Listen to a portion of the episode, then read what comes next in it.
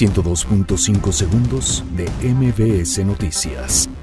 El presidente electo de México, Andrés Manuel López Obrador, asegura que Trump fue tolerante y visionario en negociación del TLCAN. Diputados acudirán al Zócalo para reunirse a la ceremonia del 2 de octubre. El coordinador del PRI, Miguel Ángel Osorio Chong, pidió a la Procuraduría General de la República hacer mejor su trabajo respecto a los 43 normalistas. La fracción de Morena en San Lázaro propondrá garantizar secreto profesional y cláusula de conciencia para periodistas. El gobierno de la Ciudad de México reportó fallas en 17 altavoces de la Ciudad de México.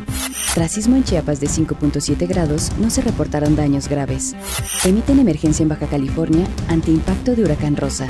El presidente de los Estados Unidos, Donald Trump, puso fecha límite al FBI para investigar caso de Kavanaugh.